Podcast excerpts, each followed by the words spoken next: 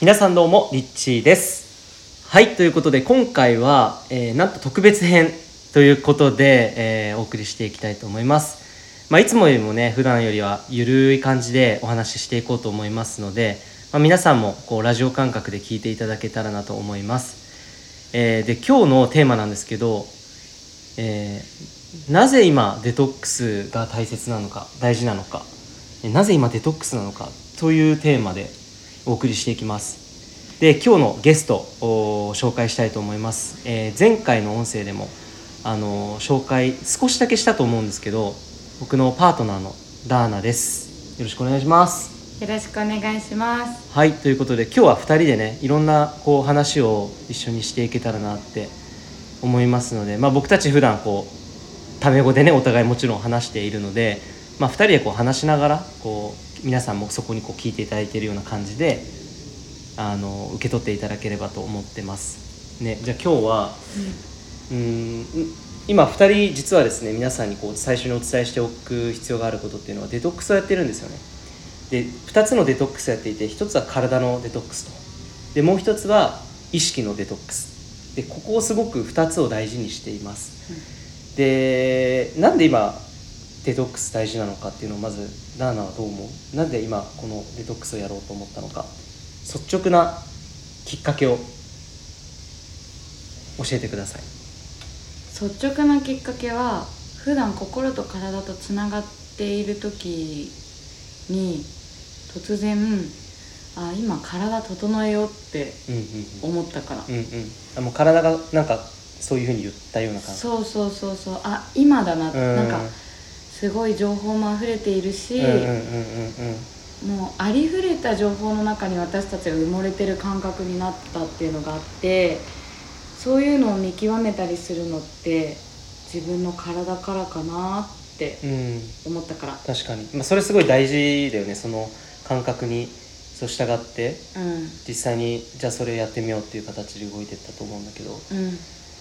僕はなんかその昔今から数年前に本格的にこう体のことを考え始めて、である時期うん。1ヶ月ぐらいデトックスをやったんですよ、でまあダーナもね一緒にやったと思うんだけど、うんその時期に。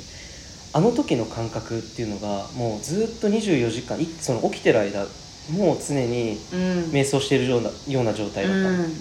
で今まあ改めてっていうところでなんでやろうかなって自分の理由だ理由なんですけどまあ僕はなんかやっぱ普段こう普通のものとかこう食べていたりとかあの普通の日常生活を送っているとどうしてもその瞑想をやっている時とかその精神的なワークを行っている時っていうのはすごく意識の世界にこうつながりうん。つながっていくんですよ、でもそうじゃない時間の時との少しのその差っていうのはやっぱり肉体がある限りはあるなって感じてて限界を感じてて一つの、うん。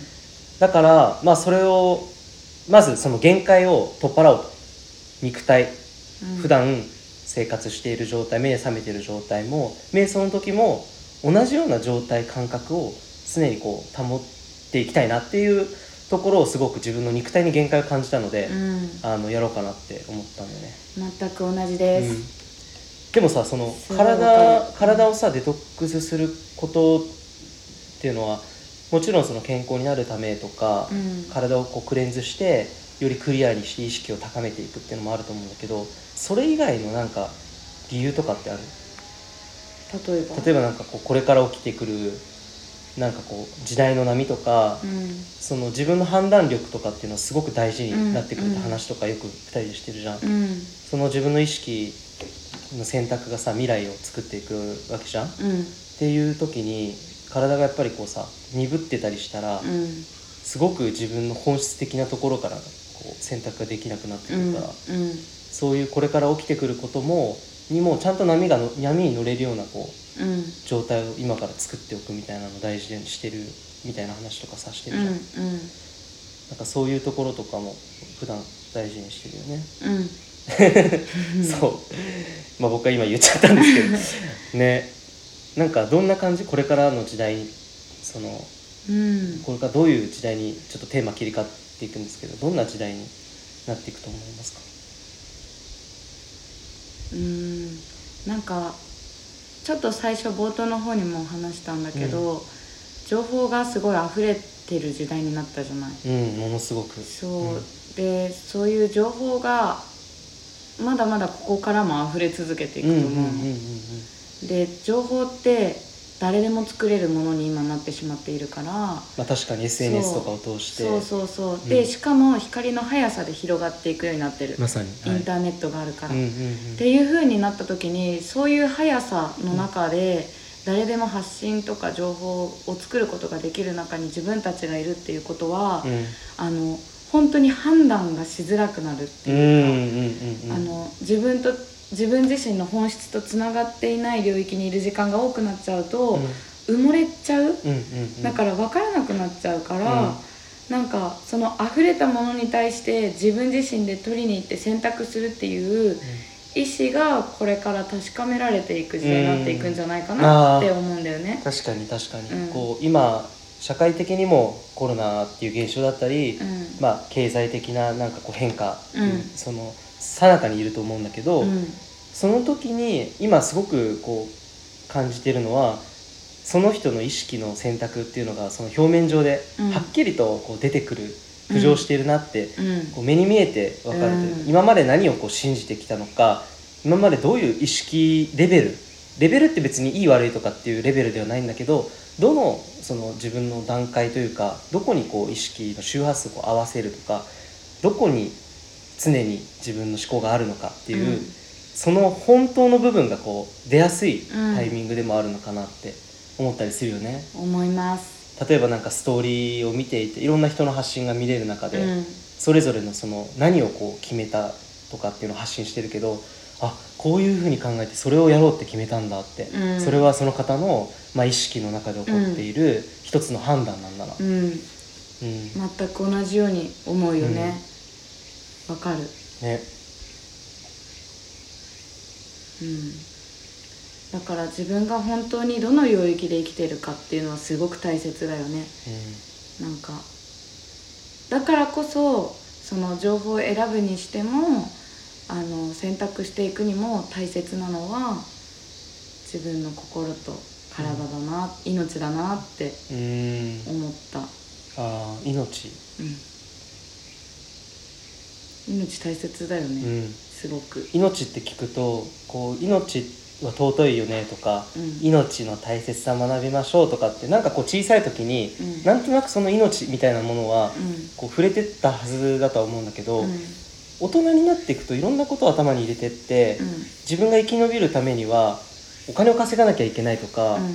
なんか頑張んなきゃいけないみたいなうん。方にどうしてもこう意識がいっちゃって、うんそのとその中で起こるあの判断とか選択よりももっと根底にあるそのなんていうんだろうその命そのものうん。これをまず守るっていうのが第一だよねっていうことを結構忘れちゃったりとかうん。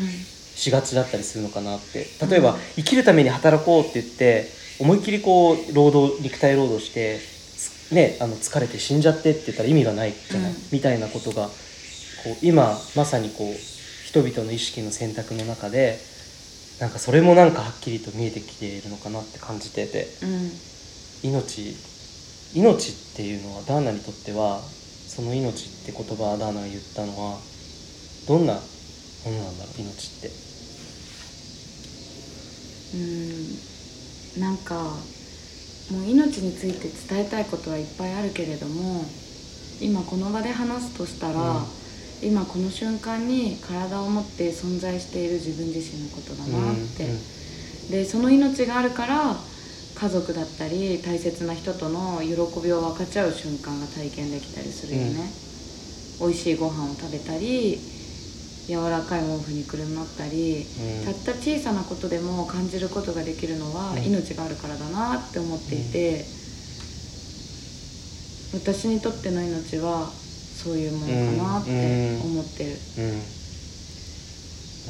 うんほどね、深いよ深いからこそう。あの普段あのダーナはあのこういう命の瞑想とかそういったあの瞑想のコースの中でもこういろんなこう瞑想の種類をうん。教えていて、まあ、その中に一つとしてうん。命の瞑想っていうのがあるんだよね、うん。だからその講座もねかなり深い講座で。そうあの知っていくと面白い世界があるんだなって。ね。